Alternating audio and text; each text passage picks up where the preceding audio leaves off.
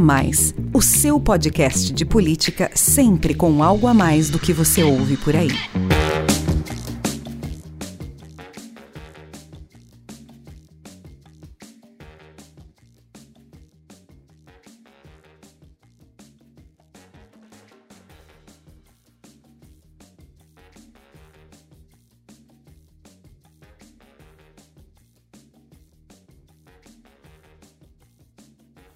Sou o Rafael Lisboa e tem início agora mais um episódio do podcast A Mais, o seu podcast que discute política, economia e sociedade, sempre com algo a mais para você. O A Mais faz parte da Bússola, que é uma plataforma de conteúdo estratégico, parceria da revista Exame com o grupo FSB. Hoje o A Mais traz aqui para você um debate promovido pela Bússola sobre as vantagens do sistema financeiro aberto, a sua implementação no país e o papel da tecnologia no futuro do modelo bancário brasileiro. O Banco Central espera terminar 2021 tendo dado início a todas as fases do Open Banking no Brasil. O sistema financeiro aberto permite aos clientes o compartilhamento de suas informações entre diferentes instituições bancárias e ainda a movimentação de suas contas a partir de diversas plataformas, e não apenas pelo aplicativo ou site do banco. Todo esse processo é feito em ambiente integrado e seguro. A lista de benefícios do novo sistema é, segundo o Banco Central, extensa maior competitividade entre as instituições, com barateamento de tarifas e oferta de condições mais vantajosas, melhor experiência no uso de produtos e serviços, com soluções ágeis e personalizadas, mais transparência no fluxo de informações e a inclusão financeira cada vez maior da população. O Open Banking é um modelo que tem como premissa colocar o consumidor no centro. É ele que tem controle dos seus dados e das suas finanças e nessa busca por mais autonomia e independência para os clientes, a tecnologia tem sido uma grande aliada. As plataformas de investimentos, por exemplo, têm ajudado a democratizar o acesso ao mercado financeiro, atraindo um público cada vez mais diverso. Com o avanço do Open Bank, como bancos e fintechs têm se preparado e se adaptado ao novo sistema? Quais os ganhos para clientes e instituições? E os principais desafios e oportunidades das próximas fases? Qual o papel da tecnologia no futuro do sistema financeiro? Essas e outras questões foram debatidas em uma hora de live no YouTube da Exame. Me acompanharam no bate-papo Marcelo França, CEO da Cellcoin, Marcos Boschetti, CEO e cofundador da Nelógica, Guilherme Assis, CEO do Gorila, e Fábio Levi, diretor executivo de Customer Attraction do BTG+. Vamos ouvir. Eu vou começar então o nosso bate-papo, querendo saber de cada um qual o impacto do Open Bank para o negócio de vocês quais as oportunidades trazidas pelo novo sistema e quais ainda os principais desafios de adaptação e implementação. Vou começar com você então, Marcelo, que é fundador e CEO da Cellcoin, startup que fornece infraestrutura de serviços financeiros por meio de APIs, interface que viabiliza a comunicação entre sistemas e plataformas para mais de 140 bancos e fintechs. Desde seu lançamento, em 2016, a Cellcoin tem sido reconhecida com prêmios e títulos pela sua inovação no ecossistema das fintechs, e é considerada hoje a maior plataforma de Open Finance do país. Isso quer dizer que a implementação do sistema financeiro aberto, Open Bank, pelo Banco Central, está em total sinergia com o propósito do negócio da Cellcoin. Então, Marcelo, conta aí pra gente como é que vocês têm sido impactados pelo Open Bank, quais as principais oportunidades e também os desafios até o momento. Obrigado, Rafael.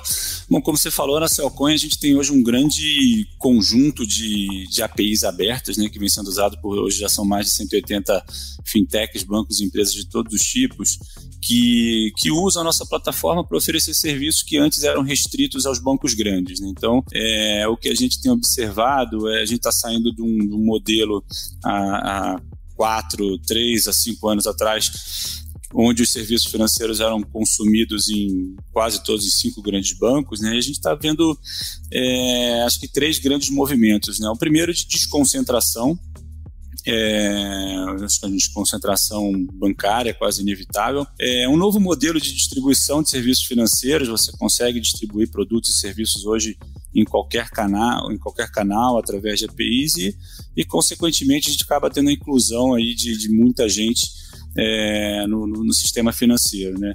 Então, o Open Bank a gente enxerga como uma grande oportunidade, é, é, é uma intensificação do que a gente já vem fazendo. Né? A, gente, a gente vem ajudando vários players a se conectar, é, seja para participar do ambiente regulado do Open Banking, onde, onde eles podem compartilhar informações, é, é, se tornar mais abertos e, ao mesmo tempo, também vem ajudando instituições a se conectar para buscar dados de seus clientes e poder oferecer produtos e serviços mais aderentes. Né? São, são, é, tem toda uma gama de novos produtos, casos de uso que podem ser oferecidos é, usando é, o compartilhamento de dados, você tendo mais informações dos seus clientes. Né? E, e, acho que essas seriam as principais oportunidades. Como desafio, acho que o Open Banking traz desafios, por exemplo, diferentes do, do Pix, né, que teve uma implementação é, é, talvez mais fácil, uma adoção mais rápida.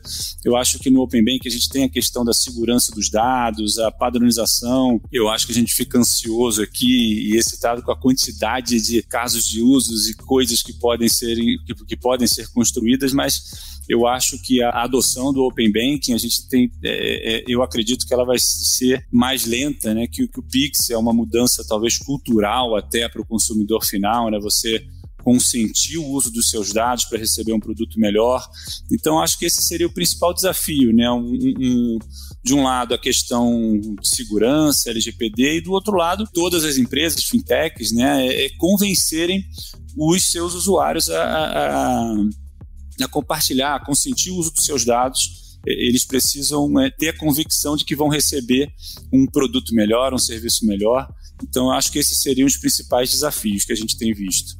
Quer dizer, uma mudança de cultura que ainda está em andamento, está em progresso, que depende, claro, das instituições garantirem toda a infraestrutura necessária com segurança, mas também do usuário entender que só traz vantagens para ele compartilhar seus dados, suas informações. E é interessante que você destacou aí, nesse novo momento do sistema financeiro brasileiro, três movimentos, né? Um é a desconcentração, que você falou, né? O outro é a, a multiplicidade de plataformas e canais, que facilita tudo isso.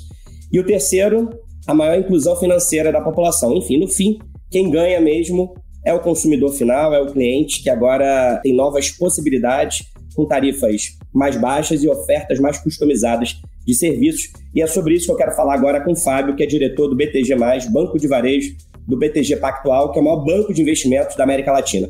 O BTG, né, Fábio, ele nasceu como uma plataforma financeira integrada que entende as necessidades do cliente para entregar soluções financeiras personalizadas, que é um pouco que a gente estava falando aqui agora. Na minha abertura, eu disse aqui sobre algumas vantagens esperadas com o Open Bank, uma delas é justamente melhorar a experiência dos consumidores no uso de produtos e serviços financeiros com soluções ágeis, customizadas e tarifas diferenciadas que são desde sempre premissas do BTG+. Então conta aí pra gente como é que a chegada do sistema financeiro aberto tem afetado o negócio do BTG+, quais as principais vantagens para os clientes e para a instituição e quais os desafios na adequação a esse novo modelo? eu começo falando, acho que uma, uma, coisa que é importante a gente ressaltar aqui é que o banco, o Banco Central, ele vem fazendo um movimento que é reconhecido mundialmente por ser disruptivo, por trazer inovação para o mercado brasileiro. Então, eu participei, né, da época que eu tinha cabelo, participei de algumas disrupções no mercado, da implementação do chip né, saindo do cartão de tarja para o chip, foi um, um baita boom.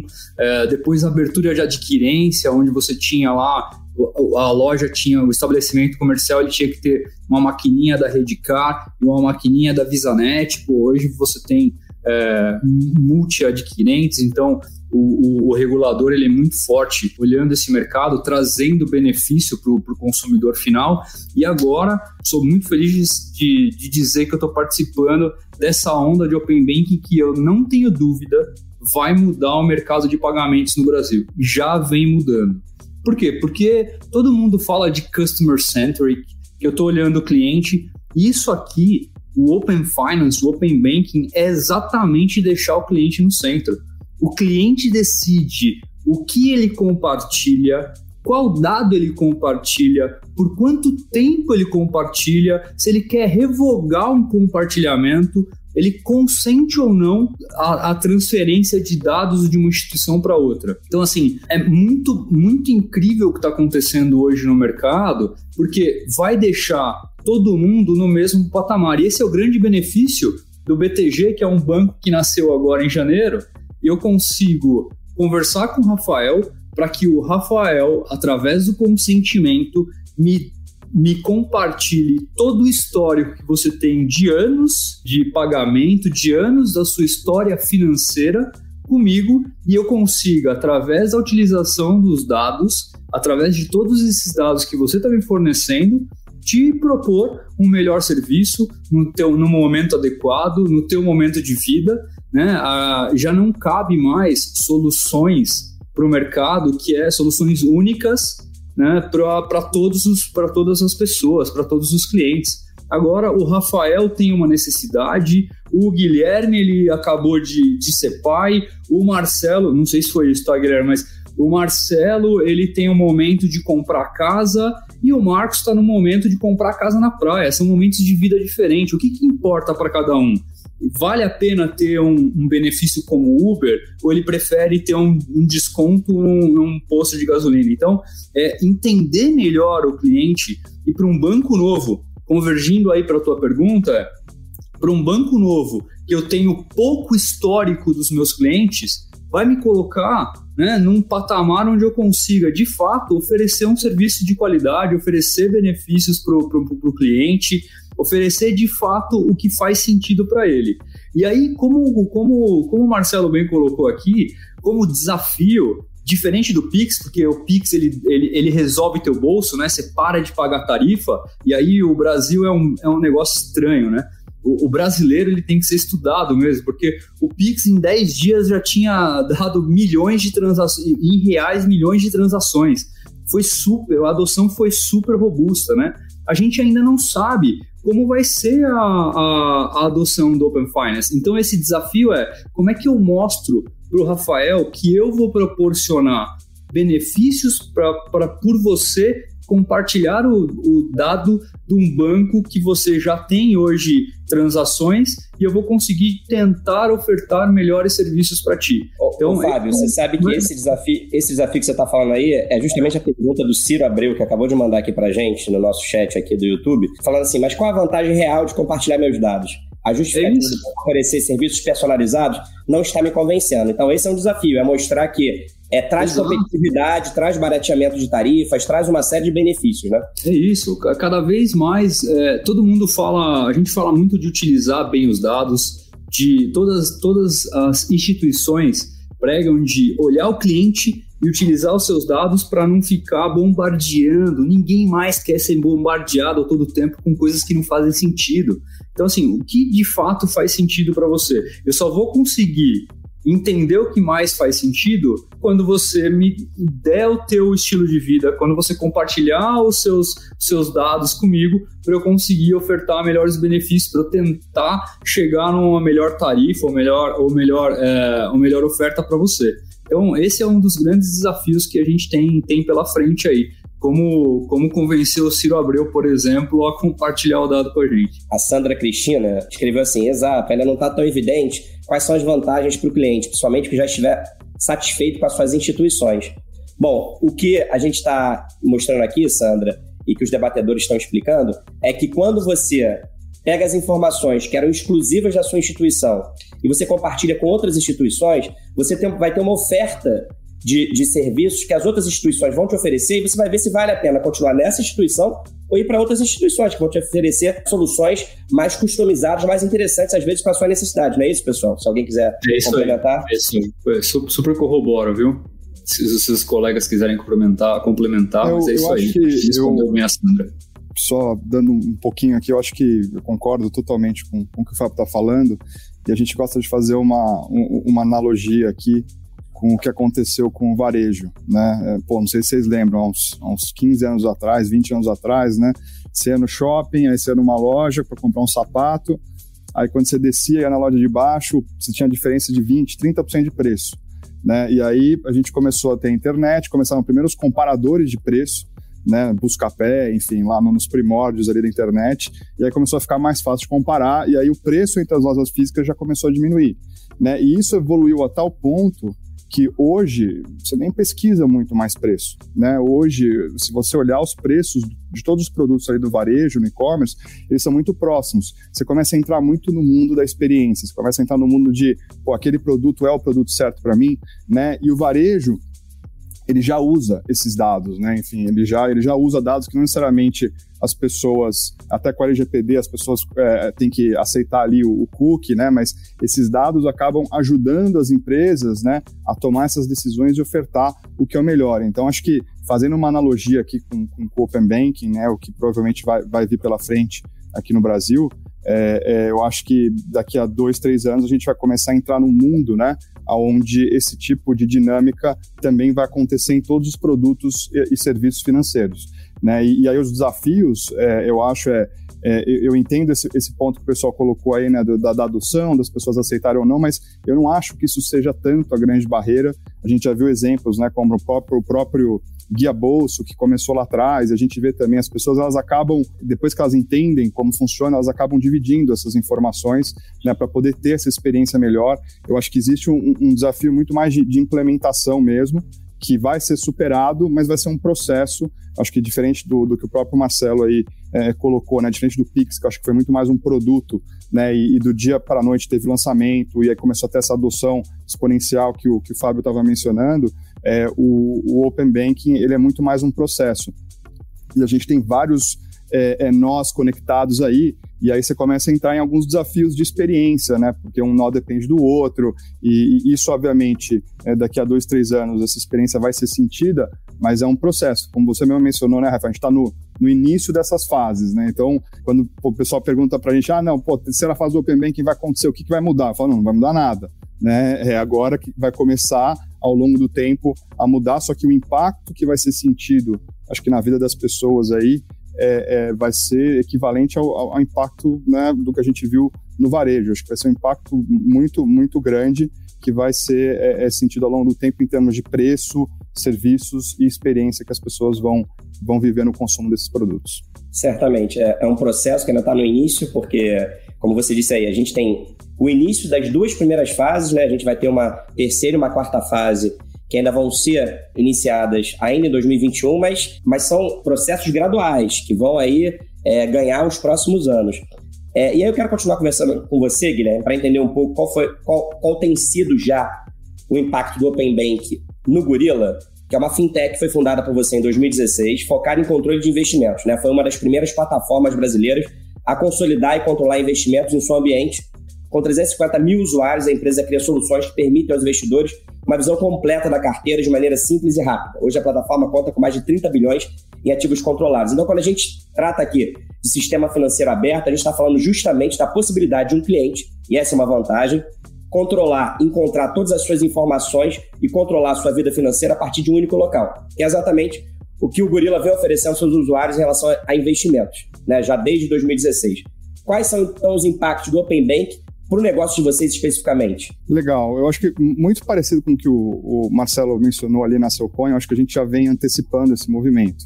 Né? E o fato de você ter o Open Banking no, no horizonte das grandes instituições, é, obviamente torna é, é, o, o, movimento do mercado né, para começar a abrir esses dados, é, o mercado fica muito mais receptivo para isso. Né? Então, eu acho que o fato do Open Banking estar tá no horizonte, com certeza acelerou esse movimento. Né? E aqui no Gorila, o, o, nosso intuito é realmente simplificar né, a vida tanto do investidor, para ele entender melhor os investimentos, como é, do, do, do, escritório de investimento, né, do, do consultor, do agente autônomo, é, é, do, do, family office. Né? E para isso é muito importante é, a gente ter, é, entender né, os dados de portfólio desses clientes. Né? A gente, na nossa cabeça aqui, a gente acredita que o que o Open Bank vai acabar trazendo muito né, para o mundo de investimento, que é o mundo que a gente vive aqui, é, depois o Marcos pode até falar um pouco, porque ele deve ver isso bastante ali na, na Anelógica também, é você ter que é, alavancar os dados para dar essa melhor experiência. Então, o, hoje a competição ela acontece muito no, no nível do, do, que a gente chama de AUC, né, do Asset Under Custody, de, de quantas instituições tem ali nas custódias é, é, é do, do, dos investidores. Né? E essa competição vai começar a migrar muito para os dados, né, para você poder realmente entender esse cliente e dar essa melhor é, é, experiência. Né? Então é isso que o Open Banking vai, vai ajudar é, a trazer. Hoje a gente ainda tem que ir atrás desses dados de maneira é, é, não padronizada, né?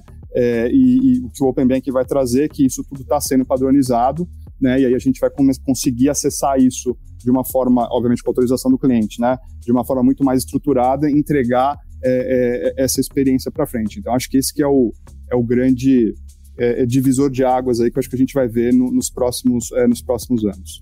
Obrigado. É, o Dave Souza, ele até cita aqui que uma das maiores vantagens que ele vê nesse processo aí de Open Banking, de Open Finance, é justamente que com a portabilidade os bancos vão oferecer crédito com taxas diferenciadas, claro, porque na verdade a competição vai aumentar bastante. Então, como vocês todos falaram aqui até agora, com o Open Bank o cliente passa a ter mais autonomia e a controlar de forma mais independente seus dados, suas finanças. Foi o que o Fábio destacou bastante, ele passa a ser o centro né, da, desse, dessa relação, desse processo, e para isso a tecnologia é a grande ferramenta.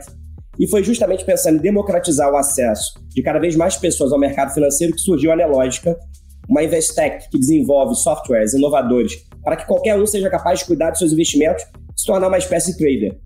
O seu produto mais conhecido é o Profit, plataforma all-in-one que reúne análise, execução e acompanhamento do mercado em um só lugar e conta hoje com mais de um milhão de usuários.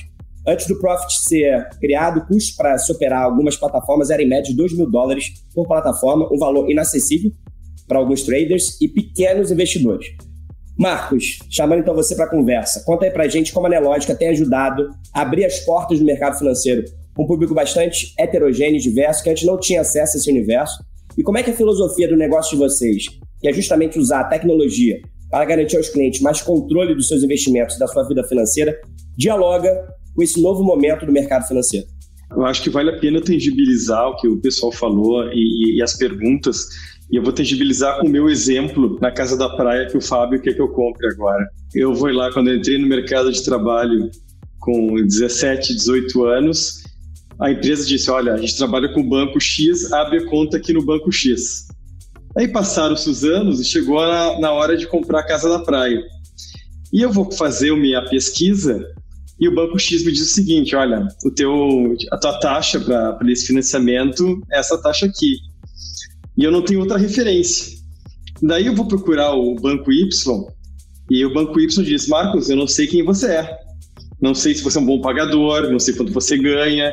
Então, os meus dados vão, me, vão ajudar o banco Y a entender a minha história e competir, talvez, ali com, com o banco X para conseguir uma taxa melhor, né? Então, acho que tangibilizando o, o, o, um pouco esse nosso papo, esse é um exemplo, o exemplo do crédito, mas vão ter inúmeros outros casos de uso aí que a gente nem consegue, a gente pode ficar aqui três horas debatendo, mas a gente não vai conseguir chegar aqui a mapear nem 10% do que, do que vai ser. Estou muito, tô muito entusiasmado e animado com esse novo momento do mercado sob três óticas diferentes. Primeiro, sobre a ótica do, do provedor de tecnologia, né? Hoje, a gente é o maior provedor de tecnologia do mercado financeiro da América Latina nessa parte de negociação eletrônica e o que a gente puder, vai poder criar mais de experiências para usuários, uh, eu acho que vai ser, vai ser algo que, que vai agregar muito valor para o mercado e, e, vai abrir muitas outras possibilidades.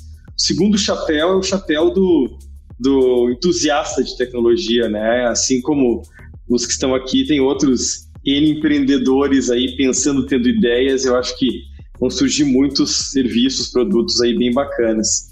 E o terceiro é como usuário, né, que todos nós somos também. Uma vez eu vi numa palestra, né, sobre a experiência bancária como era, né. Tem o caso do banco, que é aquele é mais emblemático, mas você se trans, transladava o, fisicamente até o banco, aí chegava, tentava entrar na porta e era barrado, trancava. Botava a mão nos bolsos, ou foi o celular, foi a chave, o que foi que me barrou? daí colocava ali na, na, na gavetinha o, e chegava o guarda se aproximando já com a mão na arma. Assim era a UX, né? Assim começava a nossa experiência bancária antes, né? E hoje a gente tem N aplicativos aí no celular, a gente abre uma conta batendo foto e, e, e o que, que nós estamos prestando muita atenção, tá? De agora adiante, né? Assim como, como o Marcelo falou, e o Guilherme também, existe uma responsabilidade muito grande de lidar com os dados, né? Existe fora, fora a, regulação é os dados das pessoas, então todas as empresas vão ter que fazer grandes investimentos em cibersegurança, nos times de segurança, né? Então isso é um, é um, lado muito importante, um desafio dessa da implementação, da implementação, como o Guilherme falou desse novo momento, né? Um dos desafios que a Go vai, vai precisar muita atenção mas é o cliente de fato no centro da jornada, né? Hoje eu dei o exemplo esse do banco, a gente tem uma, uma questão de atenção. Eu como eu gosto muito de futebol americano, né? então domingo eu estava assistindo a NFL e eu me dei conta que eu estava olhando, estava com a TV ligada, estava de vez em quando dava uma lida num artigo no meu iPad respondendo mensagem no WhatsApp. Existe um déficit de atenção natural por tantas opções que a gente tem. Então, a, a, as instituições, as fintechs, vão ter que dizer: olha, eu vou te entregar uma experiência tão legal que eu vou querer a, a tua atenção aqui, aqui comigo.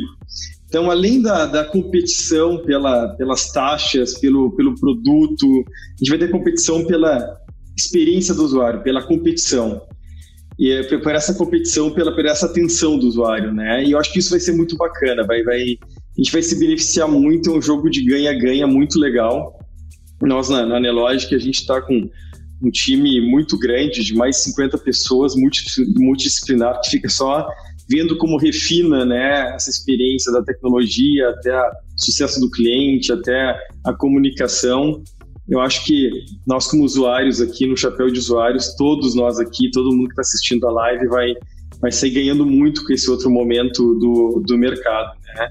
Um exemplo não tecnológico disso nós olhando né, o comportamento dos nossos usuários, a gente entendeu que valia a pena colocar atendimento 24 por 7.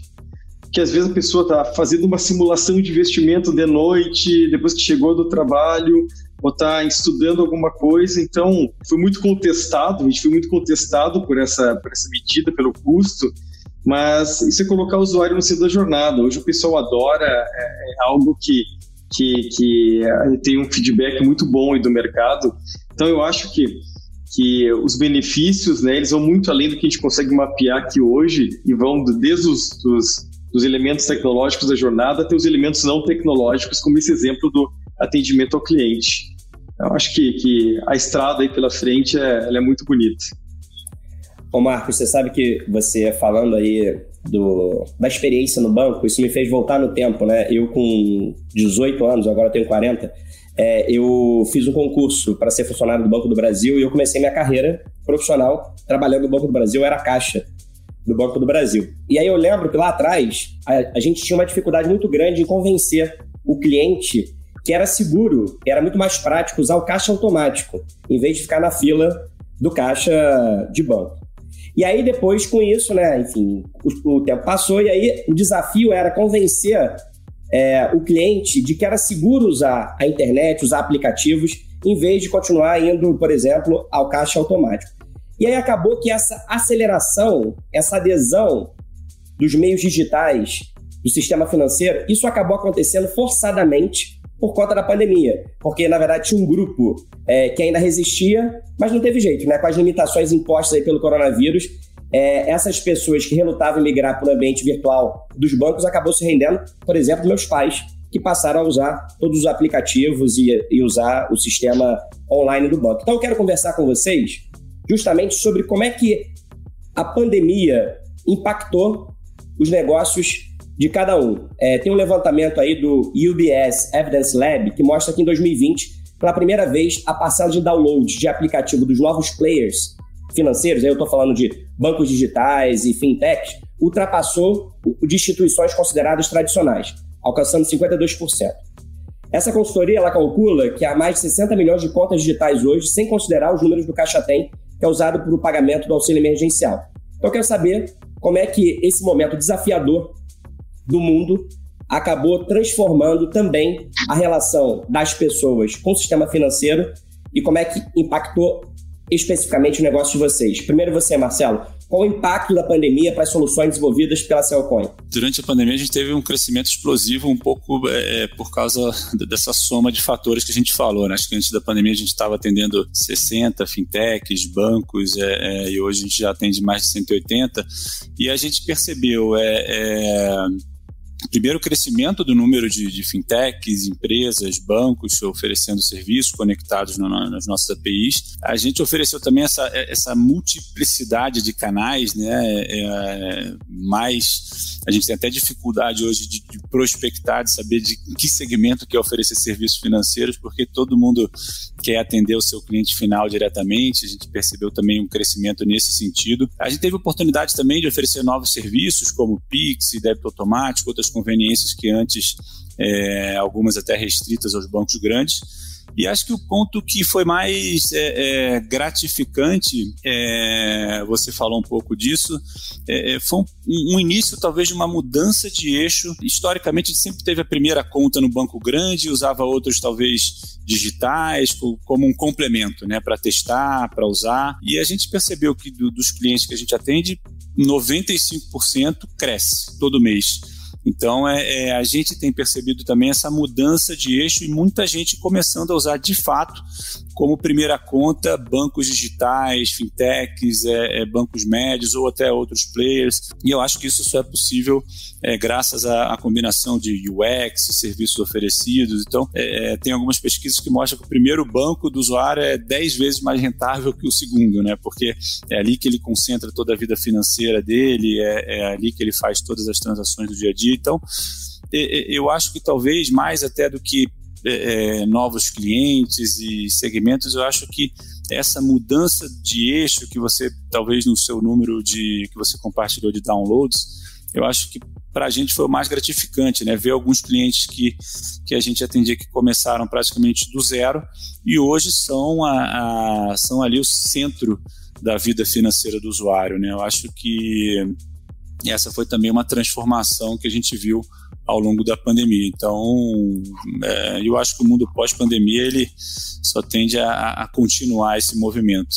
Maravilha. Agora eu quero saber a sua opinião, Fábio, trazendo aí a experiência do BTG+, que já, nasce nesse contexto. E aí eu quero aproveitar e passar também uma outra pergunta para você, que é, foi diretamente para você, do Manuel Belém, que ele fala sobre essa questão da criptoeconomia, que acabou acelerando bastante também durante a pandemia. Ele pergunta assim: uma blockchain permite uma inclusão financeira com autonomia. Como os bancos estão participando do ecossistema de criptoeconomia? O BTG vai modernizar seu programa de fidelidade com blockchain? Só, só para dar a minha visão aqui, eu cheguei no, no BTG em janeiro do ano passado. Né? Em março nós estávamos entrando na pandemia. Né? Vamos, vamos deixar de lado aqui todo o efeito ruim da pandemia, mortes e, e, e quem, quem perdeu gente, mas olhando para o que trouxe de benefício e que, quebra de paradigma. Primeiro que o BTG, o BTG+, então, o BTG Pactual é um, um banco com 38 anos de tradição, o maior banco de investimento da América Latina, decide entrar num banco de varejo, criar um banco de varejo, e aí a gente começa, em janeiro do ano passado, a, a, a desbravar esse, esse, esse mercado e logo em março ah, veio a pandemia, ou seja, o banco ele nasceu, cresceu na pandemia. As pessoas ainda temos pessoas aqui que não se conhecem fisicamente, nunca se encontraram. Né? A nossa área de tecnologia ela está espalhada no Brasil todo. Isso é uma quebra de paradigma. A gente não tinha mais essa, não existia essa possibilidade de você contratar um, um recurso de tecnologia trabalhando no Canadá para você. Então, assim, isso foi uma baita quebra de, de, de paradigma. É, e, e, qual é o benefício disso tudo? Né? Como o BTG já nasceu com as pessoas trabalhando à distância, a gente não tinha nenhum legado, é um banco novo, tudo construído na nuvem, tudo construído em AWS. Então, é, a parte de integração, a parte de, de tudo que o, que o Marcelo coloca aqui, de fazer várias interfaces, de ter novos hubs de comunicação, veio de forma muito mais fácil. Então, ajudou imensamente o lado de o lado do BTG que estava chegando no mercado novo criar tudo usando o que tinha de melhor e é, do lado de tecnologia com ótimos recursos. Você conseguia contratar uh, independente de onde tivesse o recurso. Ele não precisava estar mais aqui na Faria Lima, com um desenvolvedor aqui na Faria Lima que, que, não, custa, que não custa barato. Então, isso ajudou a gente a precificar melhor, a ir para o mercado, entender o mercado e a gente estava entrando no movimento que o mercado também estava em ebulição entendendo onde ia parar, e a gente aqui, puxando um pouco para o meu lado, que, que eu sou responsável aqui por attract, né, por atrair aqui os clientes, assim, a gente começou a entender o que faria sentido ter para o cliente. Óbvio que o, que o que o Marcos comentou e o Marcelo também, primeiro passo é ter um banco completo. O que o cliente quiser fazer aqui, ele vai fazer. Ele vai fazer PIX, vai fazer TED, vai fazer DOC, vai fazer SAC, enfim.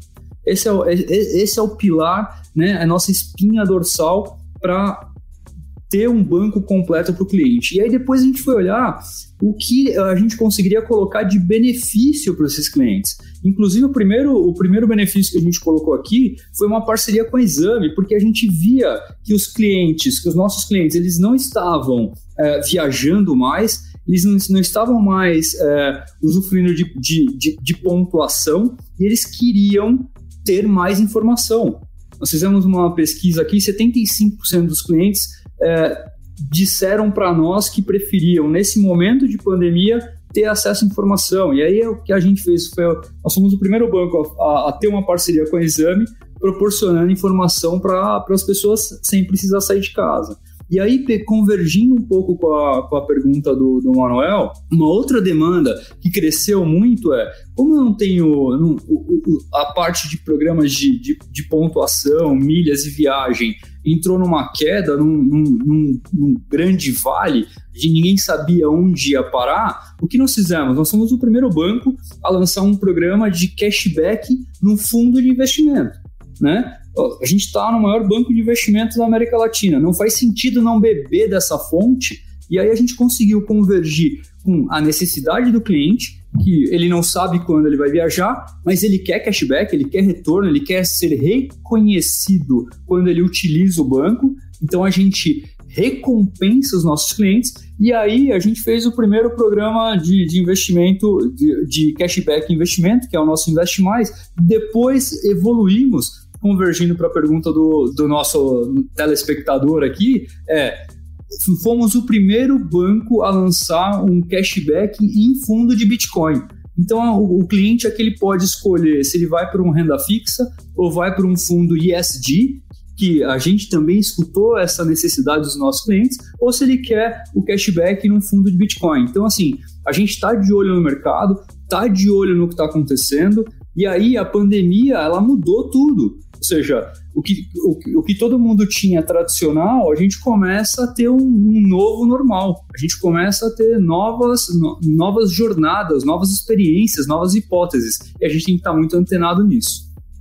Certamente. Mesmo quando em algum momento a gente vencer completamente o coronavírus, a gente sabe que algumas mudanças terão sido definitivas e permanecerão como legado aí, né? Você falou aí também do ISD, e esse é um tema que a gente aqui, para a Bússola, é muito caro, a gente fala disso o tempo todo, né? Porque é uma agenda em relação à sustentabilidade, responsabilidade social, governança, que já vem orientando já há algum tempo empresas, tomadores de decisão, investidores e consumidores, mas com a pandemia ela acabou sendo intensificada e acelerada, porque teve um chacoalhão aí na sociedade e cada um passou a repensar qual que é o seu lugar no mundo e na sua relação com o outro, né?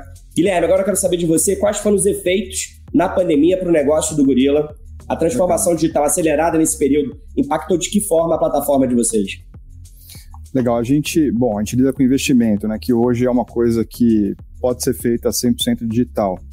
Né, eu acho que teve uma conjunção de fatores ali, né, que foi um movimento que veio pré-pandemia e, obviamente, é, depois do evento da pandemia, isso se acelerou. Né? Então, a gente já vinha num ambiente de é, é, juros estruturalmente baixos no Brasil naquela época, né, ali é, novembro, dezembro, né, já estavam vendo vários produtos sendo lançados também, fundo imobiliário, né, a própria tecnologia começou a dar mais acesso para as pessoas, né, tanto com criptomoedas, é, que já tinha tido um, um boom de adoção é, um ano antes ali, né, com, com aquele primeiro com aquela primeiro rally do, do, do, Bitcoin lá atrás, mas entrando novos, é, é, é, ajudando a acessar novos mercados, né? Então as pessoas também começaram a conseguir com montantes pequenos, né? Investir lá fora, é, comprar também ETFs aqui na, na, na, própria B3, né? Então a gente já vinha nesse movimento e aí, obviamente, veio a pandemia, as pessoas ficaram em casa. É, começaram até a olhar mais para o investimento e ir atrás, e isso acelerou quase que exponencialmente. É, e acho que é um movimento que o, Mar o Marcos deve ter visto também, o Marcelo também deve ter visto ali com, com, com, os clientes deles, né? Então, realmente, a gente viu o número de CPFs na Bolsa é, aumentando é, absurdamente e vimos aí também um, uma, uma demanda muito grande por educação financeira. Né? É até, até nesse contexto que a gente começou a ver é, o mercado, né, tanto de influencers é, é, e, e, cursos de educação financeira né, explodindo, com até o mercado dos próprios uh, profissionais de investimento, que a gente chama, né, sejam eles agentes autônomos, consultores, family offices, que eles trazem essa educação para a mesa. Né? Então, realmente, é, eu acho que olhando, né, é, obviamente, é só para investimento e, e, e, não minimizando o impacto né, na, na, sociedade da, da, da, pandemia, eu acho que teve, um, um, um, teve uma mudança de patamar e, e, são, são movimentos que, que na nossa cabeça aqui não, não voltam. Né? Uma vez que o cara é, entrou na bolsa, ele aprendeu, né, usou um sistema de trading, é, usou um sistema de controle de investimento, uma vez que ele investiu lá fora é, é no ETF, né, isso, isso não volta. Né? Ele aprendeu é, é, ele entende que isso agora é uma alternativa e, e acho que, assim, o mercado financeiro como um todo e até para o país é super positivo, né? A gente brinca aqui que é, o dia que todo brasileiro for investidor, né, tiver um pouco de dinheiro em bolsa, enfim, tiver um pouco de dinheiro em, em ativos uh, reais, as pessoas elas acabam se educando mais, se preocupando mais com política, se preocupando mais com economia, né, e, e, tomando decisões mais racionais, né. Então, eu acho que a gente viu isso isso não volta.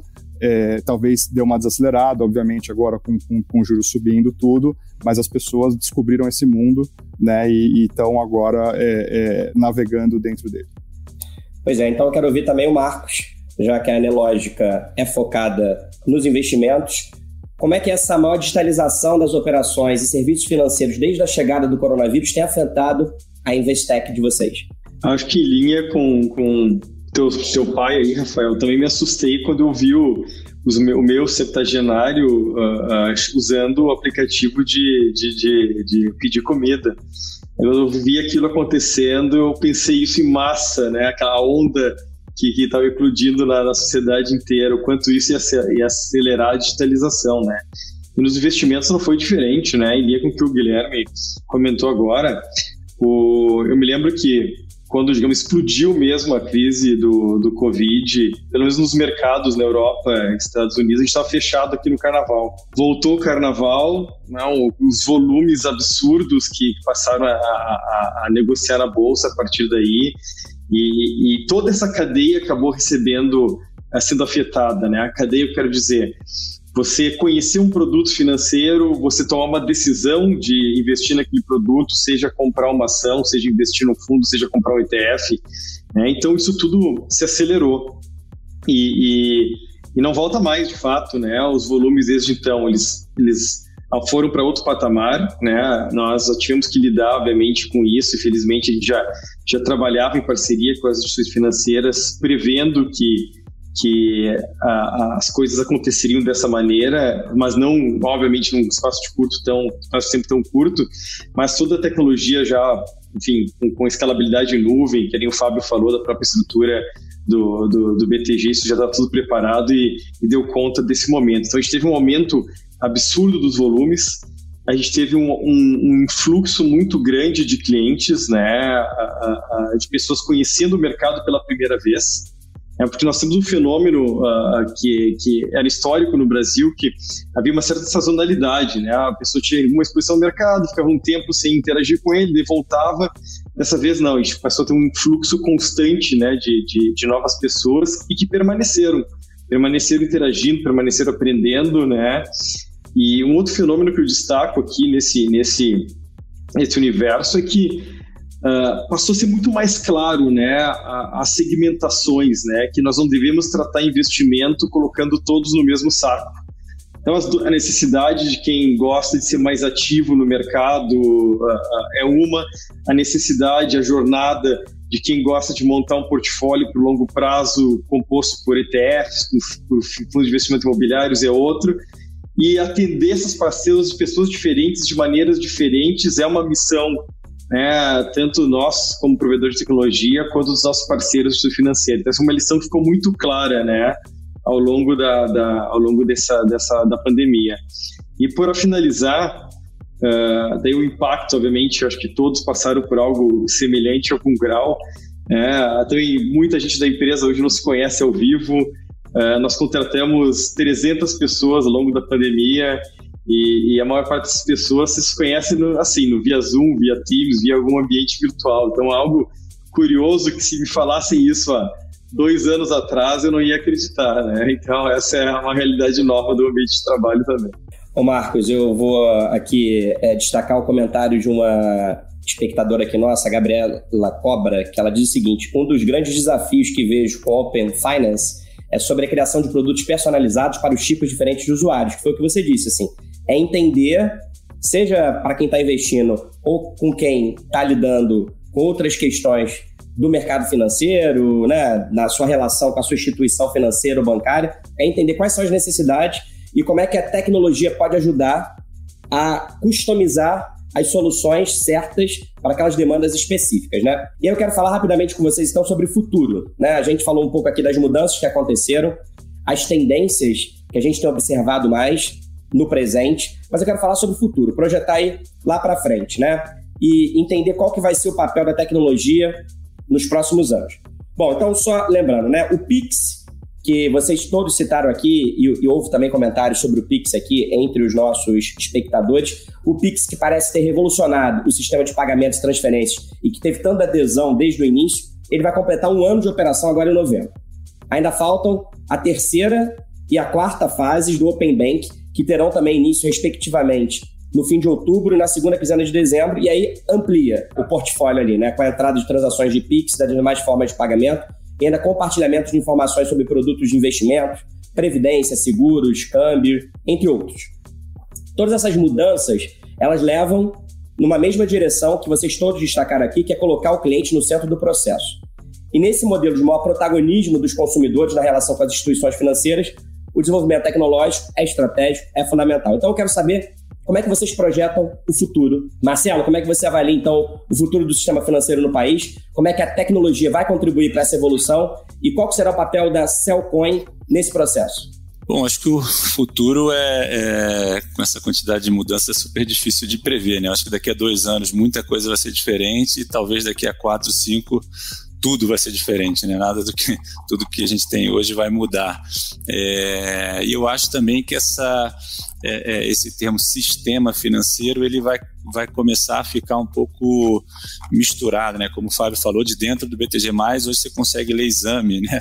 E receber notícias, tem bancos que você consegue consumir, às vezes, produtos, é, comprar de marketplace. Então, de um lado, você tem instituições é, trazendo novos serviços é, para melhorar a experiência do usuário e também a gente falou no, no, sentido oposto de empresas não financeiras oferecendo serviços financeiros. Né? Então eu acho que o, o sistema financeiro ele vai ser o, é, é, é ele vai deixar de ser estático dentro de poucos bancos para estar tá, é, é, espalhado e, e dentro da, das nossas vidas, né? Ele vai estar tá meio que embutido é, nos apps que a gente usa no dia a dia e os próprios bancos e fintechs vão querer ser, é, fazer parte né, desse, vão querer ser esses apps. Né? Então eu vejo um pouco é, dessa forma a evolução do sistema financeiro.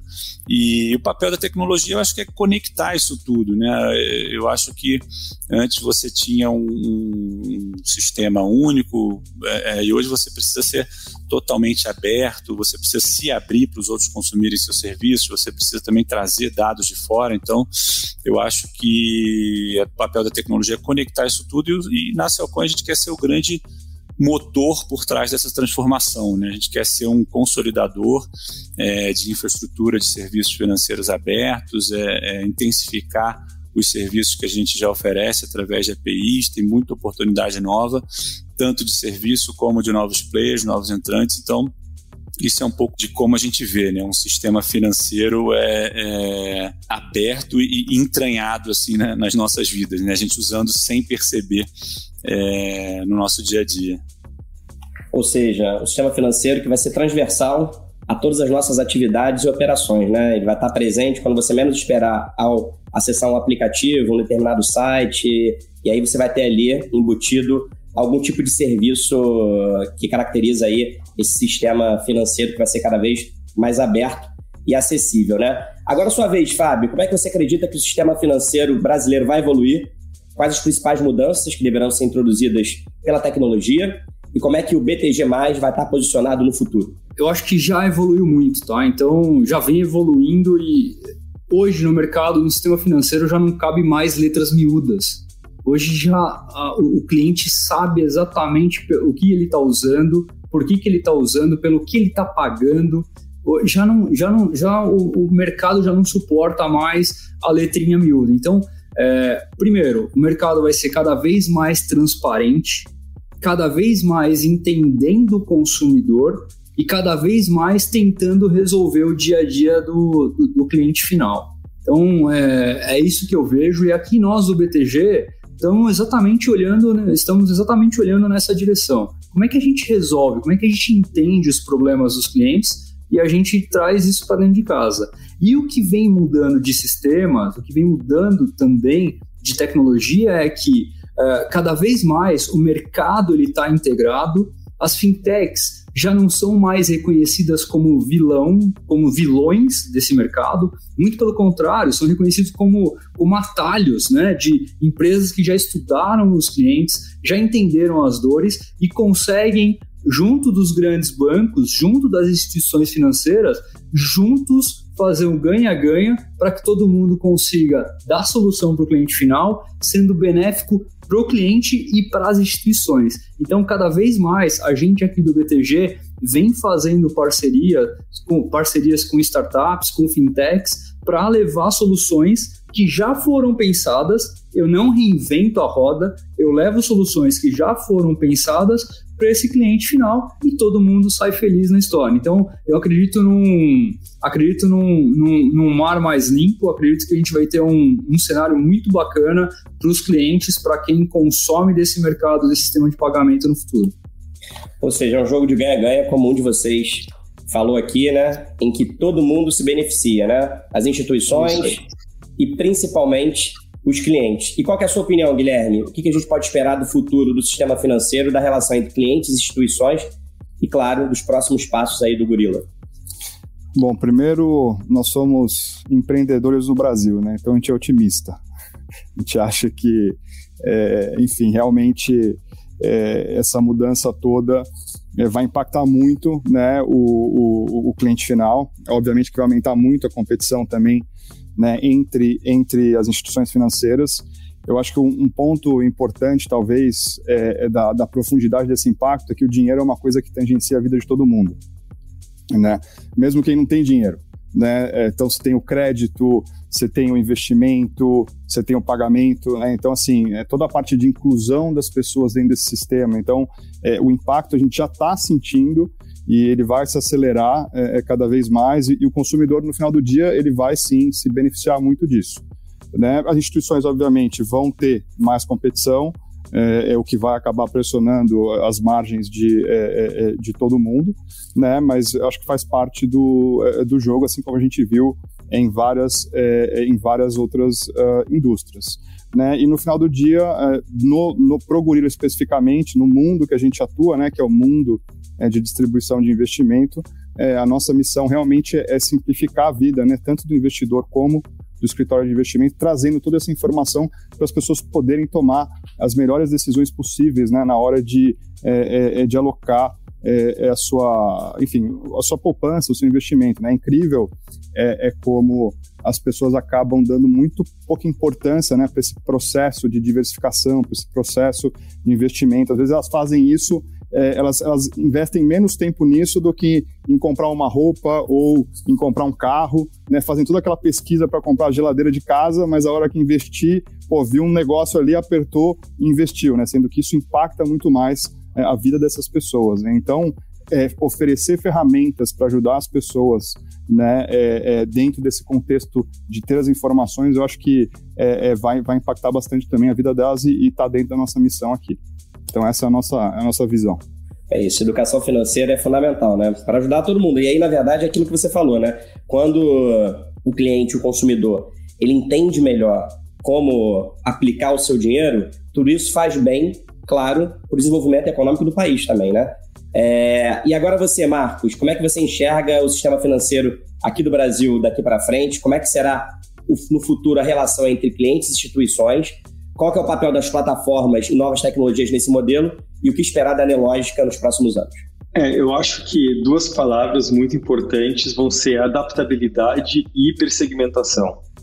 É, eu acho que adaptabilidade é porque, a, como o pessoal comentou agora, né, a, a, tem muitos fatores que a gente não controla, né? Taxa de juro, mudança demográfica, novas regulações. Então, acho que todos vão ter que. A tecnologia vai ser um, sempre um catalisador, mas a gente vai ter que navegar sempre a, ao sabor dos mares para entregar um, maior valor para os clientes e entender, fazer sempre uma leitura constante e reagir rápido conforme as coisas mudam, conforme o pessoal passa a valorizar outros produtos, conforme né, a, a, as variáveis acontecem. Então, a adaptabilidade, eu acho que para as pessoas e para os indivíduos é algo que é uma, uma habilidade muito importante, né, cada vez mais nesse novo mundo que a gente vive. E a pandemia fez a gente perceber isso, né? Que assim, na verdade, estava todo mundo ali, estava tudo bem, de repente veio essa, essa tragédia humanitária de proporções é, mundiais, e é isso. E aí, na verdade, a gente tem que reagir e se adaptar, né? E quer dizer, isso a gente está falando da pandemia, mas quando a gente olha ali, vai ter a COP26 em novembro, quando a gente olha aí o futuro em relação às mudanças climáticas, é ainda mais assustador e a gente tem que ter uma capacidade de resiliência, de adaptação e de reação, né? Então, acho que a adaptabilidade é de fato uma palavra que vai nos orientar daqui para frente, né? Exato. Então, Rafael, é, vale para o sistema financeiro, vale para o ambiente tecnológico, vale para nós como indivíduos. E a segundo tema, é, eu acho que é realmente hipersegmentação. Eu imagino, né, assim, o, quando voltar presencialmente aquele futebol de domingo que o pessoal gostava, né, após churrasco, o pessoal comentando depois do futebol. Os dois são clientes do, da mesma instituição financeira e uma um dias olha, bah, muito legal aquele, muito legal aquele produto que estava no home ali da, do app, eu investi nele ontem. Ah, eu também investi no mesmo produto. Eu acho que os dois comparam, o, os apps são produtos diferentes. Né? Eu acho que, que essa é uma. É, só que um faz sentido para o que o, o, cliente A gosta, com o apetite de risco dele, com o perfil dele, e, e, o outro faz, é muito mais aderente ao perfil do, do, do cliente B. Então, acho que mesmo eu quero que, eu acho que vai acontecer isso, mesmo na mesmo seu financeiro, mesmo app, no churrasco do, de domingo, duas pessoas que forem comparar vão ter experiências bem diferentes. Acho que vai caminhar para isso o mercado ao longo dos próximos anos. E de nossa parte, né, a, é seguir, nós vamos seguir, acelerar a, o fluxo de inovações, o fluxo de ferramentas, informações que a gente traz para os nossos usuários, independente do perfil, né, cada um com as suas dores, com as suas necessidades e vamos seguir trabalhando muito firme aí com as suas financeiras como parceiras nas inúmeras possibilidades que a gente tem. Eu acho que velocidade vai ser um dos fatores, pelo menos para a nossa relação com os nossos clientes, nossos parceiros para os próximos anos, né? Porque o mundo todo está muito mais acelerado e, e, e, velocidade de entrega de valor, de experimentação, de teste é algo que vai gerar um resultado muito legal ali para frente. Muito obrigado, Marcos. Então, o futuro passa obrigatoriamente por simplificação, transparência, adaptabilidade e hipersegmentação, como vocês todos aí falaram. E assim, a gente termina a live de hoje sobre Open Finance. Você acabou de ouvir o debate da Bússola sobre o Open Bank no Brasil. Obrigado pela sua companhia até agora e a gente se encontra novamente na próxima semana. Tchau!